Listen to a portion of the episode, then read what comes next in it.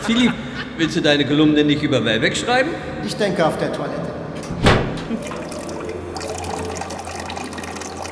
Allahu Akbar! Philipp, wach Allahu auf. Akbar! Nein. Philipp, wach auf. Nein. Du hast einen Traum.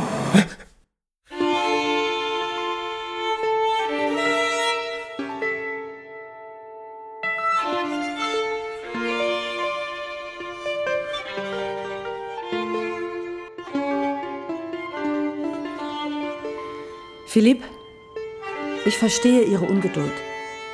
Aber wenn ich Ihnen etwas verspreche, was nicht eintritt, werden Sie mir nie verzeihen.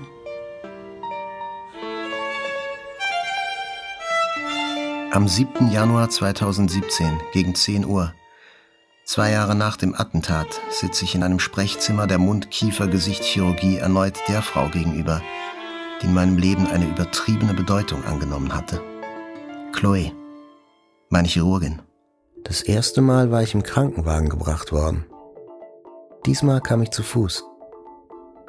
Am beschwingtesten laufe ich, wenn ich Chloe treffe. Seit sie zum ersten Mal die 106 betreten hatte, waren zwei Jahre und ein Jahrhundert vergangen. Zwei Jahre und 17 Operationen später sollte man mir mit Hilfe eines Expanders aus Silikon, der nach und nach mit Kochsalzlösung gefüllt wurde, das Gewebe am Hals dehnen, um die bartlose Pfirsichhaut zu ersetzen, die meine untere Gesichtshälfte in einen Fleckenteppich verwandelte. Chloe wusste um ihren Wert und geizte nicht mit ihrer Verachtung. Sie wusste um ihren Wahnsinn und geizte nicht mit ihrer Vernunft. Sie wusste um ihre Härte und geizte nicht mit ihrer Zugewandtheit, ja, Zärtlichkeit, zumindest manchmal. Und ohne Zeugen. Angeblich hat sie eine Katze, aber ich traue mich nicht, nach ihrem Namen zu fragen. Hier ist die Kochsalzlösung. Morgen kennen wir uns seit zwei Jahren. Ja. Wissen Sie, was ich gerade gemacht habe, als Sie eingeliefert wurden? Hossein hat mir gesagt, dass Sie beim Mittagessen waren. Er hat Sie angerufen und mich auf Halde gelegt, bis Sie da waren. Der muss immer zu viel reden. Ich konnte mir Chloe wochentags nur schwer beim Mittagessen vorstellen. Ich habe im Restaurant mit einer Freundin Mittag gegessen. Was ich praktisch nie tue. Meine Freundin hat mir Unterwerfung geschenkt. Wissen Sie, dass das Buch Unterwerfung das letzte Thema war, über das wir bei der Redaktionskonferenz gesprochen haben? Fertig. Sie können den Verband anlegen. Hm? In Ordnung. Bernard Maries und ich hatten Unterwerfung gelesen. Wir haben uns beide dafür stark gemacht. Wir waren uns uneinig in der Redaktion. Dann sind die Mörder hereingekommen und haben dafür gesorgt, dass sich alle einig wurden. Vielleicht hätte es ja auch andere Mittel der Einigung gegeben. Zwei Jahre davor, einige Tage nach dem Attentat, richtete ich mich im Zimmer 106 auf einen langen Aufenthalt in der Mund-, Kiefer- und Gesichtschirurgie der Salpêtrière ein. Die meisten OPs standen noch bevor. Ich hatte angefangen, den Zauberberg eingehender zu lesen. Unendlich langsam. Ebenso langsam wie ich vernarbte. In drei Wochen breche ich wieder auf. Ach so, du fährst wohl wieder nach Hause in deinen Gedanken. Ja? In drei Wochen nach Haus. Das sind so Ideen von unten. Die springen hier um mit der menschlichen Zeit, das glaubst du gar nicht. Drei Wochen sind wie ein Tag vor ihnen. Du wirst schon sehen, du wirst das alles noch lernen. Man ändert hier seine Begriffe. Diese Passage und noch einige andere las ich morgens nach dem Duschen, nach Bach und meinem Spaziergang, während mich der erste Nahrungsbeutel vier Stunden lang versorgte. Ich las sie als Ouvertüre und Gebet. Joachim und Hans aus dem Zauberberg waren mir inzwischen viel näher als jene, die von unten zu mir kamen und schnell wieder dorthin zurückkehren würden. Als Chloe die ungefensterte Kanüle entfernte, war Gabriela, meine Freundin aus New York, noch bei mir. Gabriela, Sie sollten sich etwas zurückziehen. Es sei denn, Sie wollen in der Reinigung landen. Eine Mischung aus Blut und Schleim spritzte aus dem Loch an die gegenüberliegende Wand. Meine Nase juckte. Chloe reinigte den Zugang und legte die gefensterte Kanüle, mit deren Hilfe ich würde sprechen können. Ja, probier's. Ich versuchte ein Wort zu sagen. Ja. Ich kann nicht sprechen, schrieb ich auf das Whiteboard. Es gibt keinen Grund, dass Sie es nicht können. Ja. Ein bisschen Geduld noch. Sehr gut.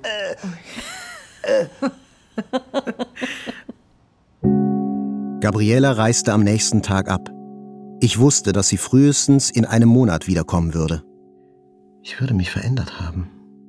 Dann zog ich aus der 106 in ein größeres Zimmer, die 111, um. Christiane, die Stationsleiterin, hatte eigentlich geplant, mich in die 102, das größte Zimmer, zu verlegen. Hier ist das Zimmer, die 102. Die Polizisten und ich begriffen auf der Stelle, dass dieser Ort nicht in Frage kam. Das Fenster führt auf ein graues Flachdach in der Größe eines Tennisplatzes hinaus. Über das Dach kommen zwei Männer mit Gewehren. Philipp, gehen Sie ins Bad. Schnell! Allahu Akbar! Also, das Zimmer geht nicht. Über das Dach kann sich jeder Zugang verschaffen und Philipp abknallen. Gut, wir wollen sehen, was sich machen lässt. Ein paar Minuten später zog ich in die 111 um. Vor dem Fenster der 111 stand eine Kiefer, auf der hin und wieder Raben saßen. Von meinem Bett aus beobachtete ich jeden Morgen und jeden Abend die Form und die Farbschattierung des Baumes, als hinge mein Leben davon ab. Am 20. Januar hatte Chloe mit der Rekonstruktion beginnen wollen, aber das Weichteilgewebe war stärker in Mitleidenschaft gezogen, als sie dachte. Ich kam in Begleitung zweier Polizisten mit Haube, Kittel und Überschuhen aus dem OP hoch. Die Komik der Szene überraschte und erheiterte meinen Bruder. Doch seine Freude hielt nicht lange an. Schwester, mein Bruder erstickt.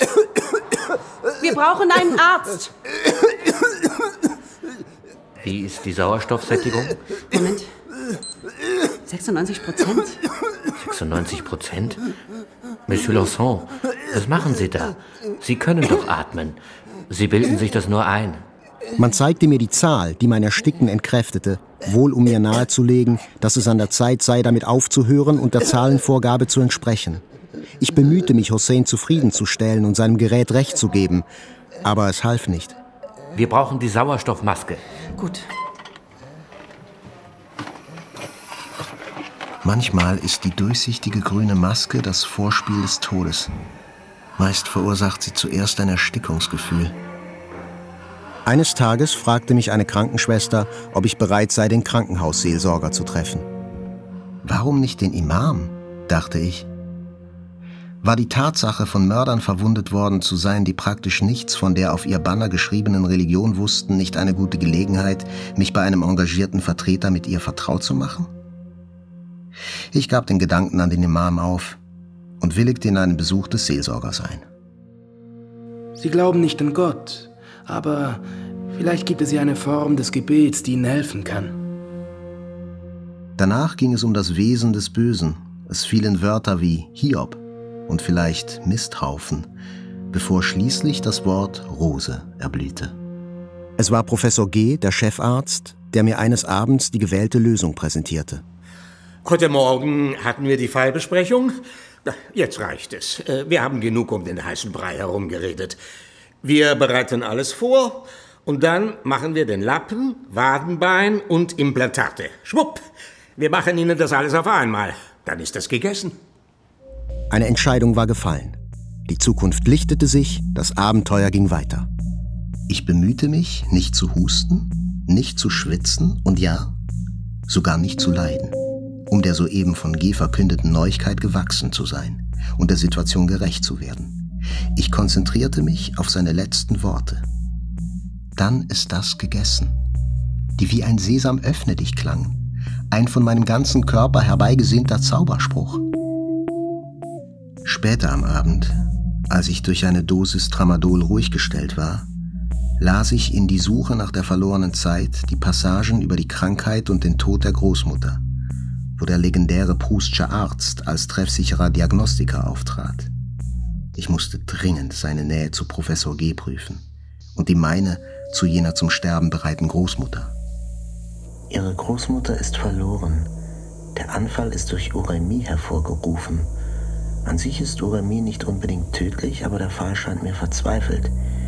Ich brauche Ihnen nicht zu sagen, dass ich hoffe, mich zu täuschen. Im Übrigen sind Sie bei Cotard in ausgezeichneten Händen. Entschuldigen Sie mich. Sie wissen, ich bin beim Handelsminister zu Tisch und ich habe vorher noch einen Besuch zu machen. Ach, das Leben ist nicht immer rosig, wie man in Ihrem Alter sich's denkt.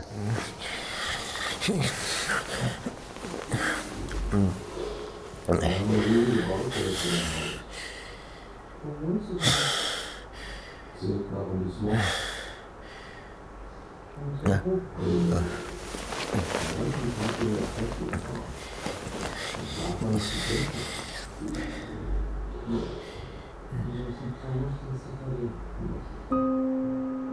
Die Wadenbeintransplantation rückte näher. Chloe nahm mein Heft und meinen Kugelschreiber und hielt mir eine Vorlesung. Man entnimmt dem Patienten sein Wadenbein und transplantiert es in die Reste des Kiefers, um die knöchernen Defekte zu ersetzen. Zusammen mit dem Wadenbein werden bausatzartig Venen, Arterien und Weichteilgewebe entnommen, um den transplantierten Knochen zu durchbluten und ihm die Anpassungen an sein neues Umfeld in vertrauter Gesellschaft zu ermöglichen. Die Operation dauert gut zwölf Stunden. Sie erfordert zwei OP-Teams, eins für das Bein, das andere fürs Gesicht. Und warum das Wadenbein? Weil es seinem Wesen und seiner Form nach am kompatibelsten mit dem Kiefer ist. Und weil es weder für das Laufen noch für das Gleichgewicht unerlässlich ist. An dem Abend hörte ich zum ersten Mal aus Chloes Mund das Wort, das mich künftig weitgehend charakterisieren sollte. Fetzen. Man würde mir einen Lappen, einen Hautfetzen transplantieren.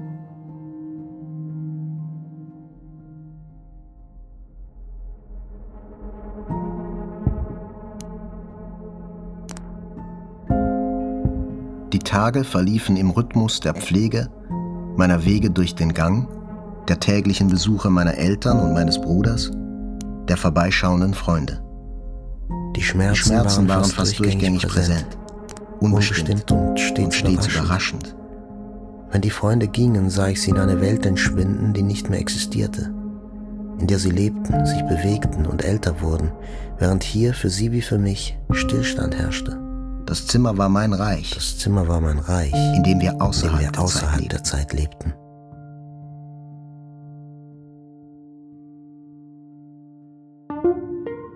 Am Morgen des 23. Januar lese ich die Passage vom Tod der Großmutter und fahre in den OP hinunter. Chloe versucht vergeblich, die Lecks abzudichten. Schwieriges Erwachen und schwieriges Hochfahren. Am Samstag, den 24. Januar, bringt mir ein Freund von Liberation einen Teil der sich dort stauenden Post mit. Wenig später traten zwei Geräte in mein Leben. Das eine für zweieinhalb Wochen, das andere für vier Monate. Der WAC und die PEC.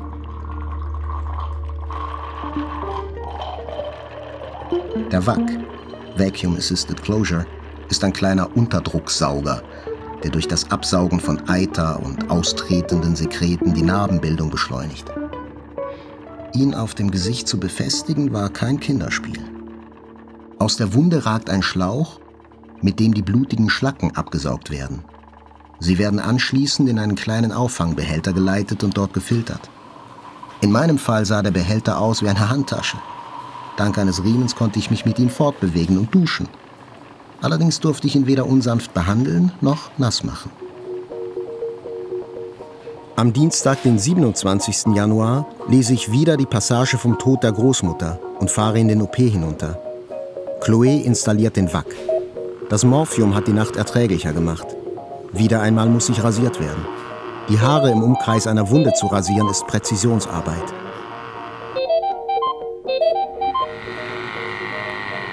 Der Wack leckte und schrillte bei der erstbesten Gelegenheit, bevorzugt nachts. Ich rief nach der Nachtschwester. Breit lächelnd kam sie herein, gluckste ein bisschen und versuchte, indem sie die Verbände mit weiteren Verbänden umwickelte, das Leck abzudichten. Es gelang ihr nicht. Höchstens für eine Stunde oder zwei. Und nun war es tatsächlich der Gedanke an das erneute Schrillen, der mich beim Einschlafen hinderte. Welche Texte Kafka wohl, ausgehend von dieser Angst, geschrieben hätte, dachte ich. Wieder fühlte ich mich schuldig. Schuldig zu lecken. Trotz allem reduzierte der Wack den Wundumfang täglich.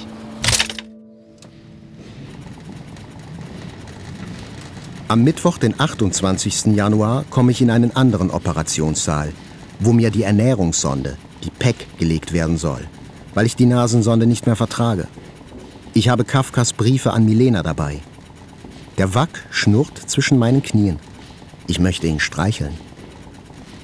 Übrigens weiß ich entgegen dem Arzt, dass ich, um halbwegs gesund zu werden, nur Ruhe brauche. Und zwar eine besondere Art von Ruhe.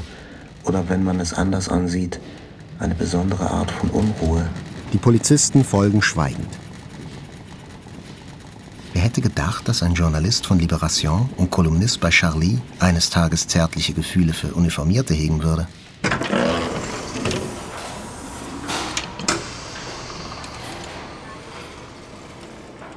Die Krankenschwester setzt mir eine Atemmaske auf. Ich kämpfe. Und just in dem Moment, als ich zu ersticken glaube, erscheint der Chirurg in Begleitung eines Medizinstudenten. Gut, wir legen jetzt eine PEC an. Sie werden sehen, das ist ganz einfach. Wir führen Ihnen durch die Bauchdecke eine Nadel in den Magen ein, die der Sonde den Weg zeigt.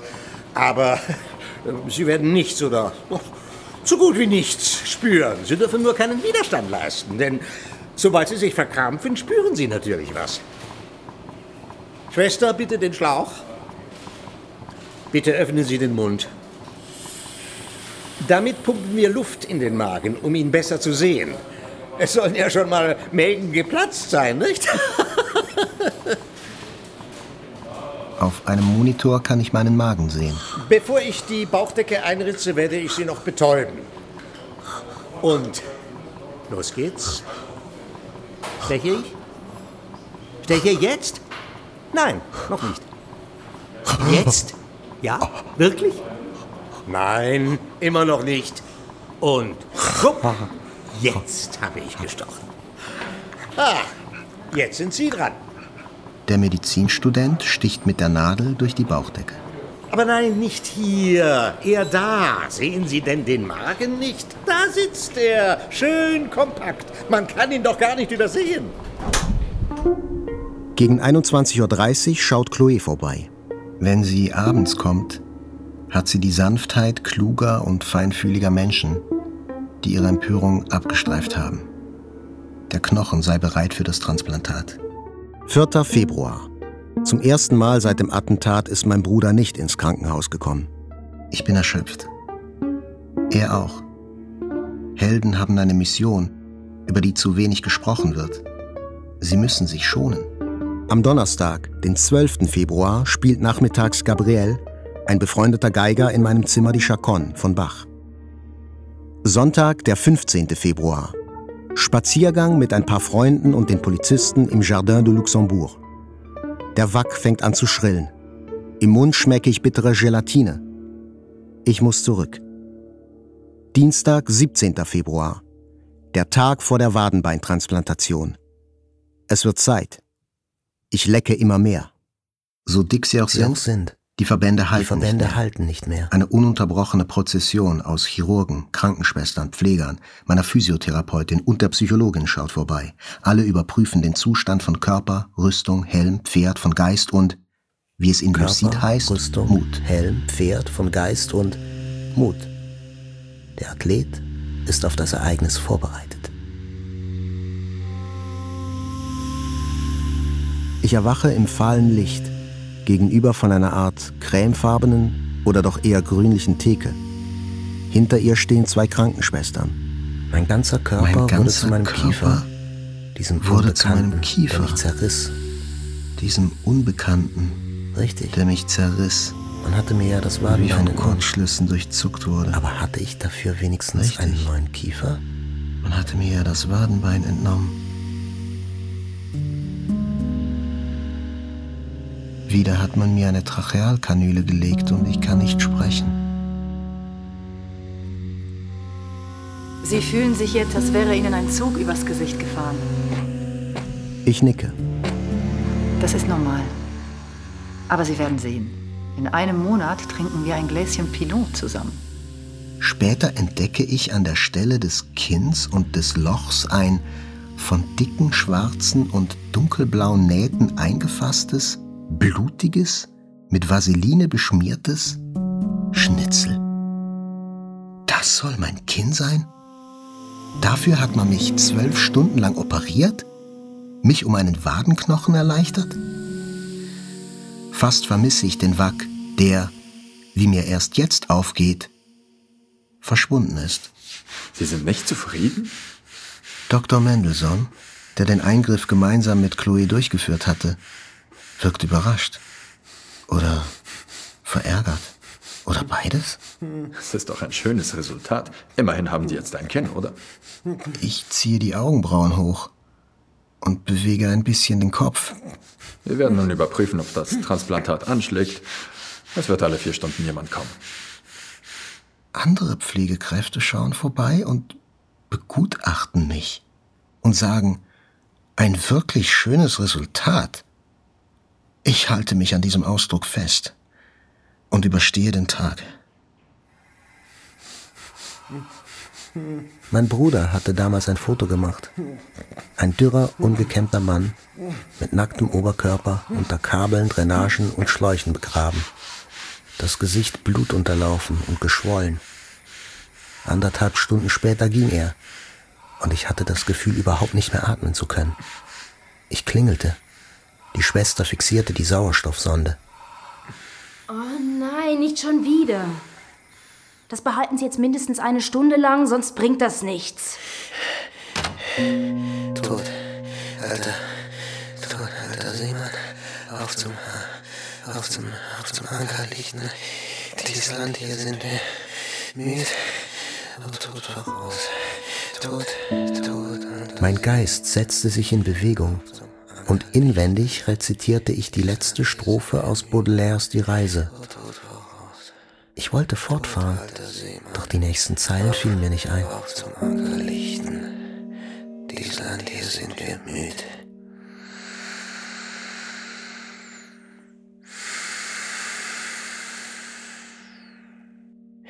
Oh, Tod voraus.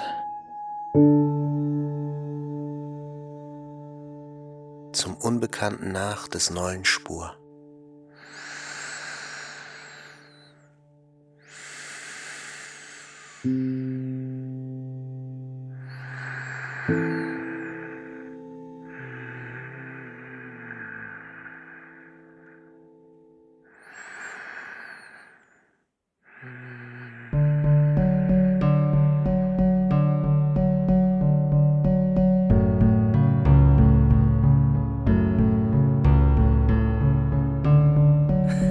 Weißt du, was Chloe mir gerade gesagt hat? Ich kann mit dir machen, was ich will. Ich soll nur nicht an ihre Narben gehen. Ich war froh, Gabriela zu sehen, aber die Dinge liefen rasch aus dem Ruder. Ich hatte in ihrer einmonatigen Abwesenheit bestimmte Gewohnheiten. Ja, mehr als Gewohnheiten angenommen. Lebens- und Überlebensregeln. Nässend, von der Sonde ernährt und mit Vaseline bestrichen, hatte ich um meinen Bruder meine Eltern, ein paar Freunde und die Pflegekräfte meinen Kokon des Patientenprinzen gesponnen. Ich wollte nicht mehr heraus aus dem Kokon, fühlte mich außerstande dazu. Ich durfte mit dem Krankenhaus nicht fertig werden. Ich hatte hier Dinge zu lernen und zu leben, die ich anderswo nicht hätte erfahren können. Gabriela lebte in New York und war seit über einem Monat außerhalb des Kokons. Ich brauchte nicht lange, um zu spüren, dass sie ihren Platz nicht mehr einnehmen konnte. Ich empfand für viele in meiner Umgebung noch freundschaftliche Gefühle, aber für niemanden mehr Liebe. Gabriela war am 9. Januar, zwei Tage nach dem Attentat, auf den Krankenhauszug aufgesprungen und eine Woche später wieder abgesprungen, um nach New York und zu ihren unzähligen Problemen zu reisen. Es war unmöglich, jetzt einfach aufzuspringen und die Liebesmechanik wieder in Gang zu setzen. Die Zeit hatte sich verändert. Mein Körper hatte sich verändert. Ich metabolisierte das Attentat mit der Rekonstruktion. Ein Monat entsprach zehn Jahren und sämtliche Plätze waren belegt. Die Frau, die ich liebte, war überzählig geworden. Ich hatte Angst, Ich hatte ihr das zu öffnen. Angst, ihr das zu öffnen. Was nun mein Leben was nun war. mein Leben war. Und ich wusste nicht warum. Und ich wusste nicht warum. Alles, was mir weitere Spannungen ersparte, rechtfertigte gewissermaßen meine Feigheit. Ich hatte nur wenig zu bieten und zu geben. Meine Reserven waren sämtliche für den psychischen und chirurgischen Kampf mobilisiert. Wie sollte ich das einer Frau erklären, die 6000 Kilometer zurückgelegt hatte, um mit mir zehn Tage lang in einem Krankenhauszimmer zu leben? Zumal die Wahrheit noch komplizierter war. Die zahlreichen Szenen, die sie bald provozieren sollte, hatten einen Vorzug, den ich erst nach einer Weile erahnen sollte. Sie verwandelten das Sie verwandelten das Attentatsopfer Attentatsopfer in den gewöhnlichen Protagonisten einer Beziehungskrise. Bereits drei Tage nach ihrer Ankunft lagen unsere Nerven blank. Ich war erleichtert, wenn sie wegging und reizbar, wenn sie zurückkam. Dabei hatte alles so gut angefangen. Am Tag nach ihrer Ankunft übernahm sie mein Training. Für diese Art von Übung war Gabriela als renommierte Tänzerin und Lehrerin perfekt. Halt dich gerade. Du kippst nach links. Denk nicht an den Schmerz und setz die Ferse auf. Ja, so. Die Bahnen waren schmerzhaft geworden. Und jetzt abrollen. Langsam. Ich hatte das Gefühl, über einen Nagelteppich zu laufen. Noch langsamer. Prima. Doch wieder einmal galt es, den Schmerz als Verbündeten zu begrüßen. So, einmal noch, dann Seitenwechsel. Und wir rudern. Ja. Das Ganze noch zweimal hin und zurück. Komm, auf geht's. Bauch ist fest. Anspannen. Ich nahm mit ihr auch meine Spaziergänge über das Krankenhausareal auf. Ich freute mich, ihr die abgelegensten Winkel der Pitié-Salpêtrière zeigen zu können, wie ich sie den Polizisten gezeigt hatte. Seit einem Monat durchmaß ich mein Reich. Sie arbeitete in mehreren Fitnessclubs als Lehrerin und einige ihrer New Yorker Arbeitgeber drohten sie rauszuschmeißen. Auch das Scheidungsverfahren mit ihrem Mann verlief sehr unerfreulich. Jetzt warf er ihr vor, nach Paris zu fahren und mit ihrem Liebhaber Champagner zu trinken. Alles entglitt ihr. Ihre Arbeit, ihre Scheidung, ihr Studium, ihr Lebensgefährte. Ihre nächtlichen Skype-Unterhaltungen in meinem Zimmer raubten mir den ohnehin dürftigen Schlaf. Sie war nervös und angespannt. Wenn sie eingeschlafen war, schreckte sie immer wieder hoch wie ein gequältes kleines Tier. Seit zwei Tagen bin ich zum Schweigen verurteilt. Eine wohlwollende, aber bestimmte Anordnung meiner Chirurgin. Die kapriziösen Nähte einer rekonstruierten Lippe wollen geschützt werden. Geschwätzigkeit gilt in der Chirurgie als Todsünde. Außerdem fühlt man sich fast intelligent, wenn man nichts sagt. Tagsüber geriet sie zunehmend in Rage, wenn sie mich meine ersten Artikel für Charlie schreiben sah. Ich gehe ein Risiko nach dem anderen ein und opfere mich für dich auf. Ich bin hier, statt mir in New York einen Job zu suchen und zu studieren. Ich kann mich nicht um meine Scheidung kümmern und du bist in deiner eigenen Welt und denkst nur an dich. Wie sehen denn deine Projekte für die Zukunft aus? Projekte? Hä? Das Schweigen ist das Herzstück der Zwiegespräche mit meinen wenigen Besuchern und Pflegern geworden. Ich hatte, ich hatte keine. Meine Zukunft endete bei der nächsten Pflege und am Horizont meiner immer heftigeren und ungewohnteren Empfindungen. Ohnehin konnte ich ihr nicht richtig antworten. Dieses konkrete Schweigen des Schreibens zu allem, vom einfachen Hier tut es mir weh bis zu einem Gespräch über den Zauberberg, hat einen anderen Vorzug.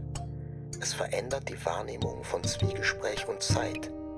Nach einer mehr als einmonatigen Unterbrechung war Charlie gerade wieder erschienen. Neue Kolumnisten und neue Zeichner unterstützten die Überlebenden. Für mich kam es nicht in Frage, auf diesen Seiten zu fehlen. Und so hatte ich noch als wandelndes Leck meine erste Kolumne für die Auferstehungsausgabe geschrieben. Nach ein paar, Nach Minuten, ein des paar Schreibens Minuten des Schreibens wurde mein wurde rekonstruiertes, mein rekonstruiertes Kinnschnitzel von einem kribbelnden Wasserfall, Wasserfall überschwemmt. überschwemmt. Er löste Er einen löste noch nie einen noch nie erlebten erlebten Juckreiz, Juckreiz aus und zwang mich, jede Tätigkeit Und zwang mich, einzustellen. jede Tätigkeit einzustellen. Du warst ein Attentatsopfer und jetzt wirst du zum Opfer deiner eigenen Berühmtheit. Gabrielas Verärgerung war auf dem Gipfel, als eines Tages eine Krankenschwester mit einer Zeitung in der Hand hereinkam und um eine Widmung bat. Für wen hältst du dich eigentlich? Du bist nicht mehr derselbe, du hältst dich für einen König. Du suhlst dich in deinem Schmerz und deiner Bekanntheit. Psst, sei still, du weißt doch, dass du nicht sprechen sollst. Du beachtest mich gar nicht mehr. Du hast eine Kugel in den Kiefer bekommen, aber ich habe eine Kugel ins Herz bekommen. Mir hat man Gewalt angetan, mir mein Leben genommen und jetzt verzeiht man mir nichts. Du hast Glück, die Zeitung bezahlt dich. Frankreich ist ein tolles Land, in Amerika ist das anders. Deine Probleme sind sowieso nur noch ästhetischer Art. Ich fühlte mich zunehmend schuldig für das, was Gabriela durchmachte. Alles, was von Chloe kam, stärkte mich besonders. Nicht lange und Gabriela wurde auf diese Verbindung eifersüchtig. Denn das, was mich mit meiner Chirurgin verband, fand nicht auf einer sentimentalen Ebene statt. Doch sie hatte insofern recht, als diese Verbindung für mich damals die wichtigste war. Sie war eine Frau und ein Handlungsgrundsatz. Die anderen Gefangenen meines Kokons saßen mehr oder weniger im Wartezimmer. Am Tag vor ihrer Abreise unternahmen wir einen letzten Spaziergang. Dieses Mal betraten wir die große Kapelle. Gabriella bat mich, sie alleine zu lassen. Als ich wieder bei ihr stand, betete sie mit geschlossenen Augen. Sie hob den Kopf. Glaubst du, es ist möglich, so etwas zu ertragen? Meinst du, dass ich mein Leben wiederfinde? Womit haben wir das verdient? Ich schloss sie in die Arme und wir weinten gemeinsam. Der Tag ihrer Abreise war ein Sonntag. Zum ersten Mal seit dem Attentat bekam ich einen Ständer. Kurz, aber konkret. Und ich verspürte eine Dankbarkeit ihr gegenüber, die durch keinen Vorwurf zu vertreiben war.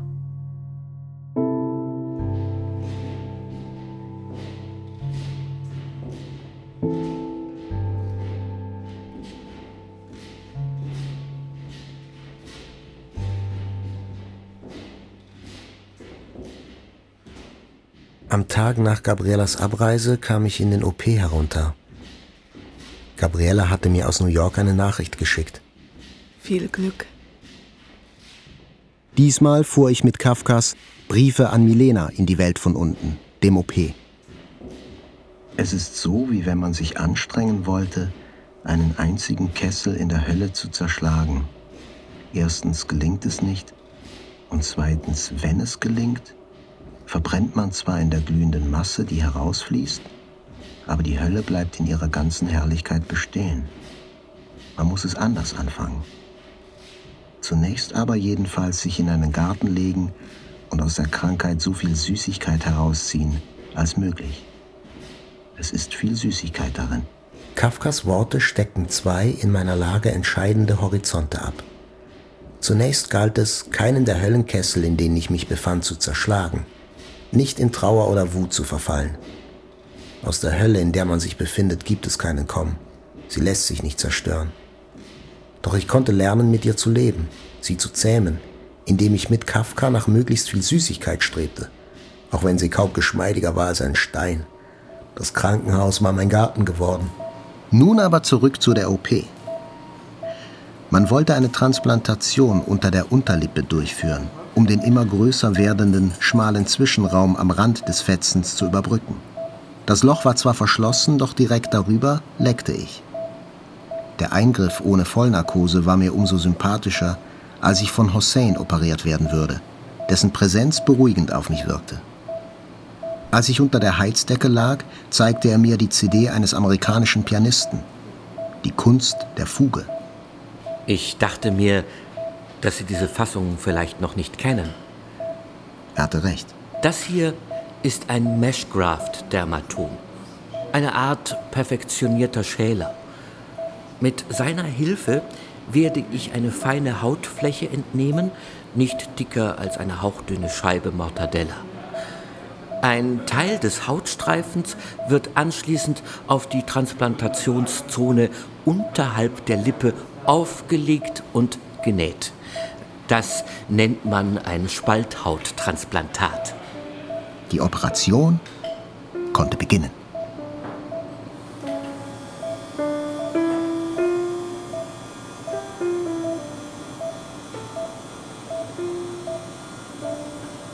Ich spürte die Einstiche und konzentrierte mich auf die Musik. Hossein näherte sich meinem Oberschenkel mit dem Dermatom. Ich schloss die Augen und versuchte in die Fuge einzudringen. Je komplexer die Musik wurde, desto besser konnte ich mich auf sie konzentrieren. E. Das war Wintermusik. Es war Winter. In meinem Leben herrschte Winter. Ich spürte ein leichtes Brennen. Hussein begann an meinem inzwischen anästhesierten Gesicht zu arbeiten. Ich spürte in aller Heftigkeit, worunter ich bisher noch nicht litt. Die Haut, die aufgelegt und in die Breite gezogen, die Lippe, die gedehnt wird, die Bewegung der Weichteilgewebe und nicht zuletzt Husseins immer wieder einstechende Nadel beim abschließenden Vernähen. Am folgenden Tag kam Chloé, um mit mir meine Entlassung zu besprechen. Ich wollte mich nicht vom Krankenhaus trennen. Der Gedanke versetzte mich fast in Panik.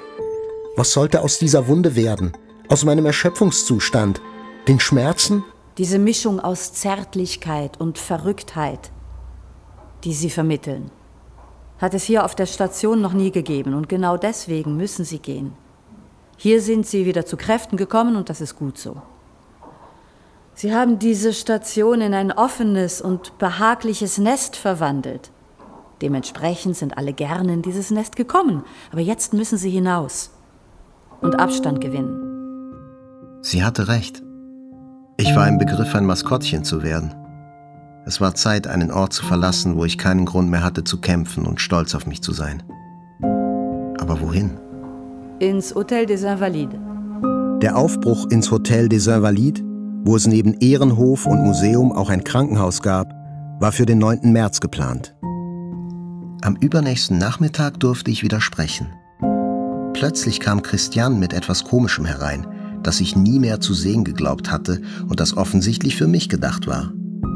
Ein Naturjoghurt. Zum ersten Mal seit dem 7. Januar sollte ich meinen Mund zum Essen benutzen. Sofort rief ich über FaceTime Gabriella an. Wir hatten uns versöhnt. Und in ihrem Beisein dort in New York habe ich zum ersten Mal wieder gegessen. So gut ich konnte. Unendlich langsam und wie ein Säugling, der sich überall bekleckert. Sie lächelte wieder so wie früher auf dem Display. Kurz darauf schrieb ich für Charlie eine Kolumne mit dem Titel Der Joghurt. Seit zwei Tagen fand rings um mich eine, eine Zeremonie des Abschieds, statt. statt. Alle kamen Alle sich verabschieden. verabschieden. Tagsüber und nachts, wenn sie gerade Dienst hatten. Hussein führte, Hussein mich, führte mich durch den Dienstraum des Krankenhauses. Er war mit großen, skurrilen, skurrilen Fresken geschmückt. Chloe war hoch zu Ross als Ritter dargestellt. Als Ritter dargestellt. Es war ein Augenblick der Freude. Das Gefühl, das der, Gefühl Freundschaft. der Freundschaft hüllte die Chirurgen, die Chirurgen ein, ein, und denen ich mich trennen würde. Adieu, liebe Freunde, adieu. Ihr seid die schönsten Freunde der Welt. Ich verließ die Insel, die mir mehr gewesen war als ein Haus. Eine zweite Wiege. Aber lange sollte ich nicht weg sein. Guten Morgen, ich möchte meinen Bruder zur Reha anmelden. Philippe Lançon. Ihr Bruder braucht hier ein Pseudonym. Dann schreiben Sie Tarp. Das ist der Geburtsort unseres Vaters in den Pyrenäen. Wie Sie wünschen. Und so wurde ich in der Welt der Invaliden zu Monsieur Tarp. Mein Körper hatte bis zu diesem Zeitpunkt praktisch alles gegeben. Er war am Ende. Doktor, ich habe gerade wieder zu sprechen begonnen, weiß aber nicht mehr, ob meine Stimme meine Stimme ist. Und das vorderste Glied am kleinen Finger meiner rechten Hand ist eingesteift. Das muss operiert werden. Es gibt hier ganz hervorragende Handchirurgen. Philippe Lançon war einsam seiner Panik ausgeliefert. Er hatte die Welt der Chirurgen gegen die der Rehabilitationsärzte eingetauscht. Der heikle Moment, Doktor, kommt dann, wenn der Patient sich seines veränderten Körpers innerhalb der belebten Welt bewusst wird. Ich weine um mein verlorenes Leben. Ich weine um mein zukünftiges. Ich weine um mein verborgenes Leben. Aber Sie werden mich nicht weinen sehen. Jetzt schwieg Philippe Lançon und Monsieur Tarp zog ein. Ich war mittlerweile seit zehn Tagen im Hôpital des Invalides und Husseins Hauttransplantation war schwarz geworden. Das schuldige Loch war winzig und mit bloßem Auge unsichtbar, da nur etwa Stecknadelkopf groß. Eine Fistel, die Orostoma genannt wurde. Ein Tunnel im Fleisch, der eine Verbindung zwischen Innen und Außen herstellte. Der in meinem Tunnel transportierte Speichel tränkte systematisch die Verbände und zerstörte die Transplantate. Ich schrieb Chloe eine E-Mail. Liebe Chloe, die Krankenschwestern im Hôpital des Invalides haben fast alle Probleme mit ihrem Verband, den sie trotzdem wechseln. Sie finden, dass das Duothermpflaster zu dick ist. Es kann den Speichelfluss aus dem Loch unter meiner Lippe nicht auffangen und weicht die Haut des transplantierten Lappens auf. Tatsächlich lecke ich immer mehr, vor allem beim Sprechen. Ich lebe nur noch mit Kompression. Wenn ich mich still verhalte und nicht spreche, tropft es nicht. Ich hoffe, dass Sie ein schönes Wochenende hatten. Mit herzlichen Grüßen, Philipp. Das Duothermpflaster ist eine dicke, luftundurchlässige Wundauflage, die aussieht wie ein kleiner Pfannkuchen. Am folgenden Tag erwartete mich Chloé wieder in der Salpêtrière. Und dieses Mal lassen wir sie erst wieder gehen, wenn das ganz geklärt ist. Auf die Frage, wie lange sie dafür einplane, entgegnete sie mir ein Lächeln, mit dem man eine Fliege verjagen konnte. Ich fühlte mich geradezu euphorisch, bei meiner Rückkehr, bei meiner in die Rückkehr in die. Salpêtrière. Sprich, nach Hause. Ich freute mich über das Ich freute Wiedersehen, mich über mit das meinen Wiedersehen Rettern. mit meinen Rettern und meine, meine neuerliche Abhängigkeit von ihnen. Als gäbe es die übrige Welt nicht. Ich freute mich, wieder als Zimmerkämpfer und OP-Stammgast zu fungieren. und OP-Stammgast zu fungieren. Mein neues Zimmer in der Salpêtrière war die 102, Die 102, welches die Polizisten im Februar noch zu exponiert gefunden hatten. Dieses Mal hatten die Polizisten keine Einwände. Die Situation hatte sich geändert. Dieser leichte Statuswechsel erleichterte, aber kränkte mich zugegebenermaßen auch ein bisschen. Die Situation hatte sich So lästig sie auch sind, gewöhnt man sich doch rasch an Maßnahmen, die uns zu Ausnahmeerscheinungen machen. Eitelkeit mildert die Unannehmlichkeit. Eitelkeit mildert die Unannehmlichkeit. Kaum hatte ich mich in dem Zimmer eingerichtet, sah ich das große graue Dach. Ich ließ den Rollladen herunter. Nach einer durchwachten Nacht hatte Chloe eine kühne Entscheidung getroffen. Einen Teil des Schwenklappen bis zur Lippe zu ziehen und ihn dann mit einem Fettgaseverband zu fixieren. Als sie in den OP kam, schlief ich bereits. Zum ersten Mal sah ich sie nicht über mir auftauchen. Ich musste lernen, ohne das Gesicht meiner Chirurgin abzutauchen. Im Aufwachraum brannte mein Mund und es gelang mir nicht wach zu werden. Abends erklärte Hussein mir gelassen, dass ich mich von meinem Gesicht und den seit 50 Jahren vertrauten Empfindungen endgültig würde verabschieden müssen. Sie werden Empfindungen haben, aber sie werden anders sein. Und es wird eine Weile dauern, bis sie Ihnen natürlich vorkommen. Eines Abends hörte ich Jazz. Plötzlich klopfte einer der Polizisten an die Tür. Er fragte, was das sei. In seinem früheren Leben war er Sänger in einer Bar gewesen. Ich ließ die Tür offen, damit er auch etwas davon hatte. Von da an behielt ich diese Angewohnheit bei. Die 102 sollte sich nach außen öffnen. Gabriela rief mich jeden Tag an. In zehn Tagen würde sie wiederkommen. Diese Aussicht freute mich, ohne mich zu beruhigen. Als ich Chloe am meisten zu brauchen schien, begann sie mir auszuweichen. Ich fing an, ihr E-Mails zu schreiben. Ich schicke Ihnen ein Foto von heute Morgen, weil ich etwas geblutet Weil ich habe. etwas geblutet ich habe. muss mich im Schlaf unbewusst mit der rechten mit der Hand rechten unter der Lippe Hand gekratzt unter der Lippe haben. gekratzt haben. Wahrscheinlich, weil mich Narben jucken Ich bin hochgeschreckt und habe nach der Krankenschwester gerufen, die mich gesäubert und die hat. mich gesäubert hat. Vorher, hatte sie schon die Narbe am Schlüsselbein, geöffnet und mein Hemd mit. Blut bespritzt. Ich schreibe Ihnen das alles, weil es am Wochenende hier ziemlich leer ist und es mit der Station nach allem, was ich so mitbekomme in der letzten Zeit, ein bisschen hapert. Ein bisschen hapert. Die Übergaben, Die Übergaben laufen manchmal laufen schief, manchmal schief, was für den Patienten nicht für den gerade Patienten beruhigend ist. nicht gerade beruhigend ist. Doch wahrscheinlich wissen Sie das alles. Ihnen trotz des Regens einen schönen Sonntag, Philippe Lançon. Guten Tag, Philippe. Machen Sie sich keine Sorgen wegen des Durcheinanders. Das ist die normale Atmosphäre in einer chirurgischen In einer Abteilung. chirurgischen Abteilung. Doch nur die Eingeweihten, zu denen Sie künftig gehören, wissen das. Also helfen Sie uns bitte, dieses peinliche Geheimnis sorgsam zu Geheimnis sorgsam zu hüten. Gibt es einen Flüssigkeitsaustritt auf dem vom nächtlichen Kratzen freigelegten Areal? Wenn kein Speichel sind wir auf dem Speichel richtigen austritt, Weg. Sind wir auf dem richtigen Weg. Ihr Foto bestätigt die Beobachtungen des Pflegeteams. Der transplantierte, Der transplantierte Schwenklappen Schwenklappen hat den letzten, gut Schritt überstanden. gut überstanden. Das ist eine hervorragende Neuigkeit. Seien Sie zuversichtlich. Einen schönen Sonntag. Chloe. Als Chloé am nächsten Tag vorbeikam, war ich gerade im Kino. Nach meiner Rückkehr kontrollierte Hossein mit der kleinen rüsselförmigen Spritze das Loch. Das Orostoma hatte sich wieder geöffnet und sogar vergrößert. Morgen kommen Sie in den OP. Es ist ja sinnlos, erst die Katastrophe abzuwarten. Ich war in Panik. Wegen des Wörtchens Katastrophe und wegen Chloés Abwesenheit, was sich bei Christiane, der Stationsleiterin, durchblicken ließ. Sie müssen das verstehen, Monsieur Lanson. Chloé braucht ein bisschen Abstand. Sie verfolgt ihren Weg sehr intensiv, aber sie hat sich, wie wir alle, zu stark dabei eingebracht. Und jetzt zahlt sie wahrscheinlich den Preis dafür. Sie hat das auf sich genommen, was wir das Patientenleid nennen. Und jetzt muss sie sich davon freimachen. Dann ging sie und ließ mich mit diesem neuen Ausdruck Patientenleid alleine.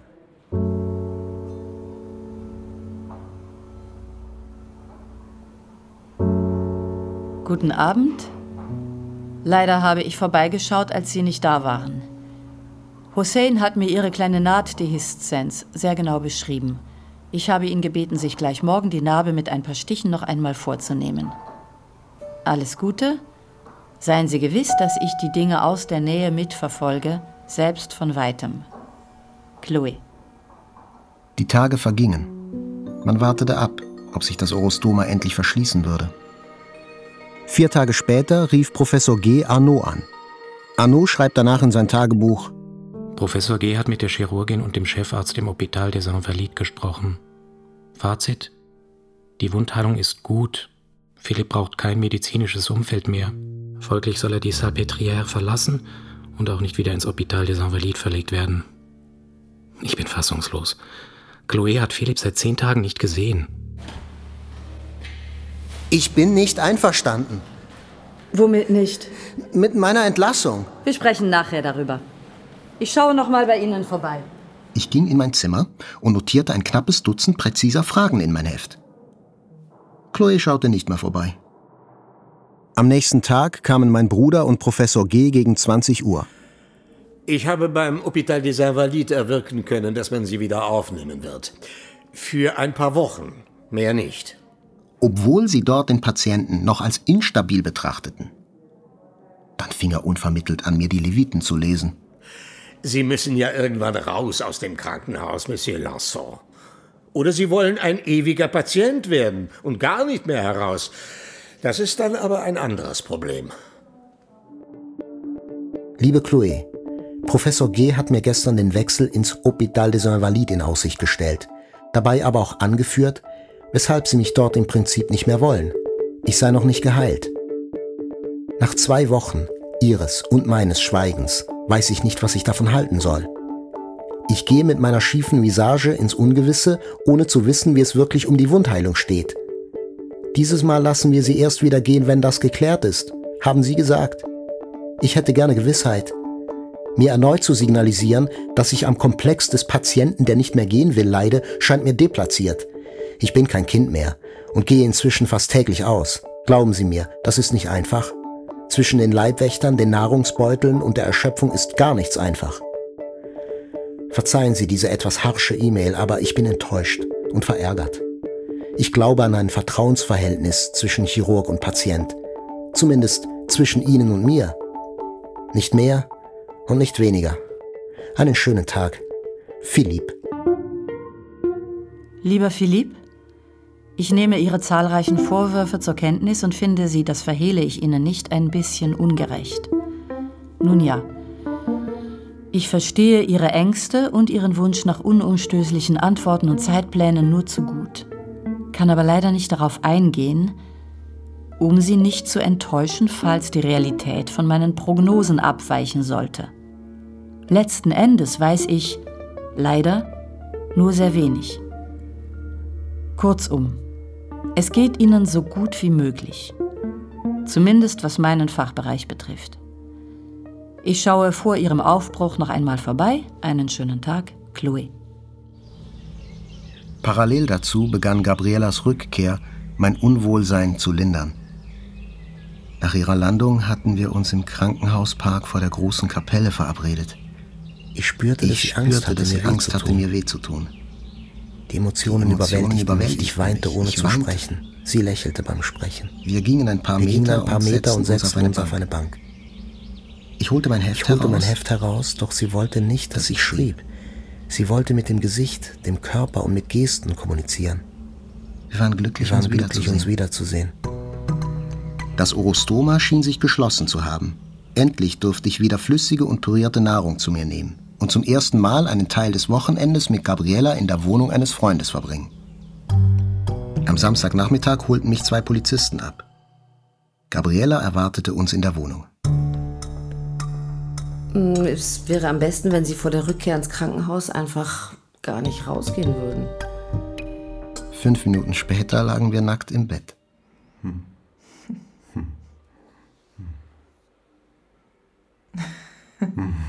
Gabriela wusste nicht, wie sie es anstellen sollte. Ich lag mittlerweile auf ihr, aber zwischen unseren Körpern befand sich der Schlauch und die kleine Blume der Ernährungssonde.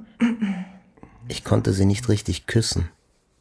Auch hatte ich Angst, die Narben aufklaffen zu lassen und ihr Gesicht mit Vaseline zu verschmieren. Ich spürte ihren Geruch und meine Lust aufsteigen und fragte mich, ob ich träumte.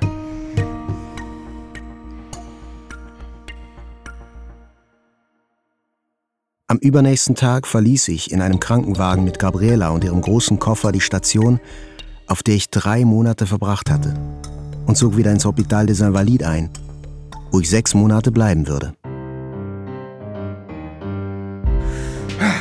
Beide Arme zeigen nach vorne. Jetzt nimmst du nur einen Arm zur Seite. Ganz isoliert. Halt mit dem anderen Arm dagegen. Komm noch mal eine Etage tiefer. Mein Wochenplan war dicht. Physiotherapie, die anderthalbstündige Folter meiner spezialisierten Physiotherapeutin.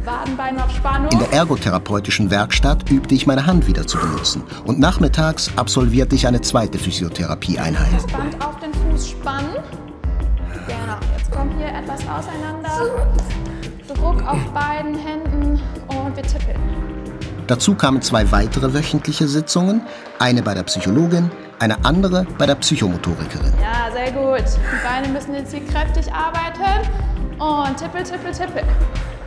Wenn mein Körper am aktivsten war, nahm sich mein Kiefer zurück. Und geht's. Und im Physio-Fitnessraum gelang es Monsieur Tarp, beim Hören von Radio Fib oder kubanischer Musik, Philippe Lanson zu vertreiben oder einzulullen. Sehr gut. Wir machen das noch zweimal.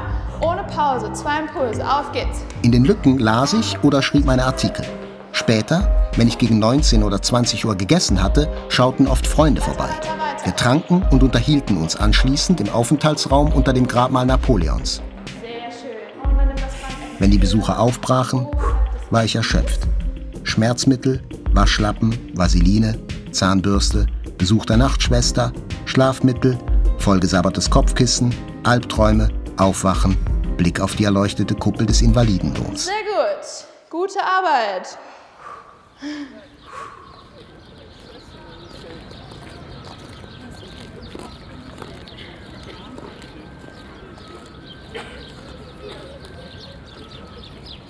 Parallel zu der Reha ging die langsame und allmähliche Rückkehrzeremonie weiter.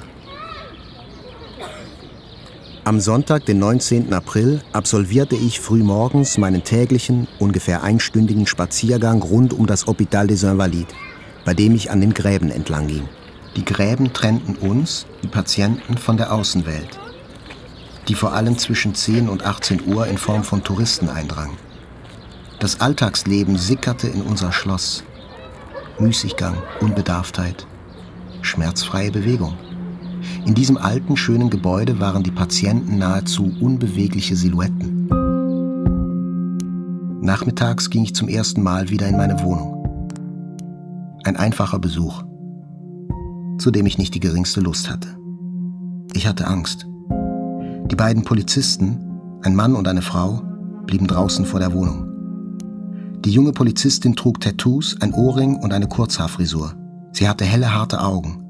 Mit ihr fühlte ich mich in Sicherheit. Das Erste, was mir auffiel, war der Geruch. Eine muffige, schimmelige Mischung aus Büchern und altem Teppich. Dieser Geruch signalisierte mir, der, der du einmal gewesen bist, lädt den, der du geworden bist, zu sich ein. wobei dieser Besuch in Abwesenheit des Ersteren stattfindet. Du befindest dich in der Musterwohnung deines vergangenen Lebens. Ich räumte ein paar der Bücher auf gut Glück um. Sie leisteten Widerstand. Ich störte sie. Einmal kehrte ich mit meinem Bruder und dem Polizisten an den Ort meiner Verwundung zurück. Bevor man alles reinigen und die Redaktionsräume wieder irgendjemandem übergeben würde, lud man die Überlebenden ein, vor Ort gebliebene Sachen abzuholen. Wichtig war mir vor allem das Jazzbuch, das ich Cabu kurz vor dem Eindringen der Attentäter gezeigt hatte. Es gab eine neue Panzertür und Polizisten. Die Örtlichkeiten hatten sich nicht verändert. Sie badeten in der Gewalt und Abwesenheit wie eine vergessene Kulisse. Man hatte das Blut entfernt, die Einschusslöcher waren aber noch immer sichtbar. Für alle Anwesenden, aber auch für mich selbst, beschrieb ich erneut die Szene vom 7. Januar, zeigte, wo die Körper, darunter mein eigener, gelegen hatten und wie die beiden Brüder hereingekommen waren. Zwei Stunden später erhielt ich einen Anruf. Das Jazzbuch sei woanders aufgetaucht. Der dunkle Einband war blutbefleckt, was jedoch kaum auffiel. Die Blutflecken verschmolzen mit dem Schwarz des Fotos. Es war Sommer geworden. Ich kehrte mehrfach in meine Wohnung zurück. Rasch fasste ich den Entschluss, an Ort und Stelle umzuziehen. Ich hatte weder die Kraft, am selben Ort zu wohnen, noch ihn zu wechseln. Entsprechend musste vom Boden bis zur Decke alles renoviert werden. Um die ganze Wohnung sollten große, maßangefertigte Birkenholzregale verlaufen. In diese Regale würde ich meine Bücher einräumen können, wie es mir beliebt. Sie waren das Symbol für meine Rekonstruktion. Die Regale mussten schön werden und sie wurden es. Ende Mai hatte mich ein Verantwortlicher des Sicherheitsdienstes angerufen, um mir zu sagen, dass die ständige Überwachung aufgehoben würde. Ich fühlte mich zunächst nicht nur verlassen, sondern auch enttäuscht. Sondern auch enttäuscht. Ohne jede Vorwarnung, Ohne jede Vorwarnung und Rücksicht nahm man mir einfach meine Schatten. Meine Schatten. Man nahm, man sie, nahm mir, sie, mir, und ich hatte nicht einmal die Zeit, mich von allen zu verabschieden. Und mich bei ihnen, um mich zu, bei ihnen zu bedanken. Zu Denise Praxis in 200 Metern Entfernung zum Hôpital des Invalides war ich zum ersten Mal allein auf der Straße unterwegs. Ich nahm den schmalen Gehweg in der Rue de Bourgogne und betrachtete sehr verlangsamt die Läden, auf der Suche nach früheren Gewohnheiten. Ein kongolesischer Regenwald wäre mir nicht fremder erschienen als diese gutbürgerliche Geschäftsstraße, wo alle ihre Termine, Erledigungen und Sorgen zu haben schienen.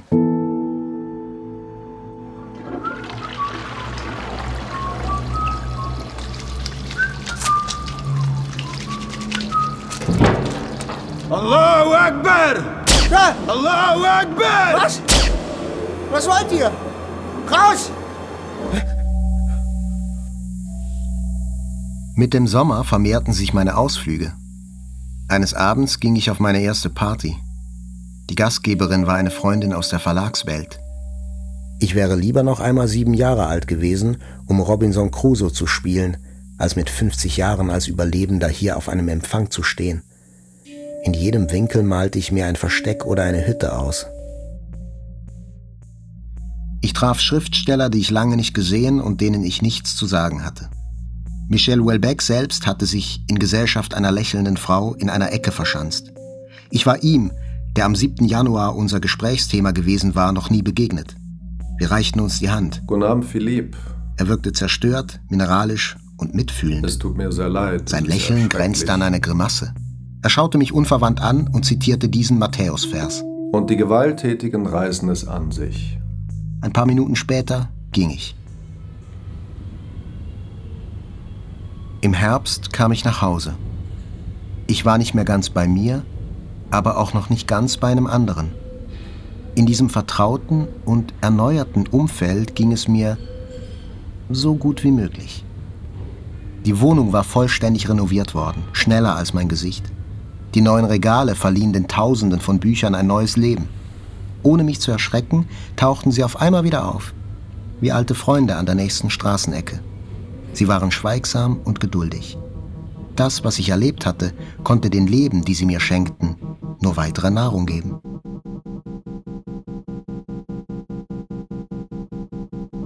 Im November fuhr ich nach New York zu Gabriela, die endlich geschieden worden war.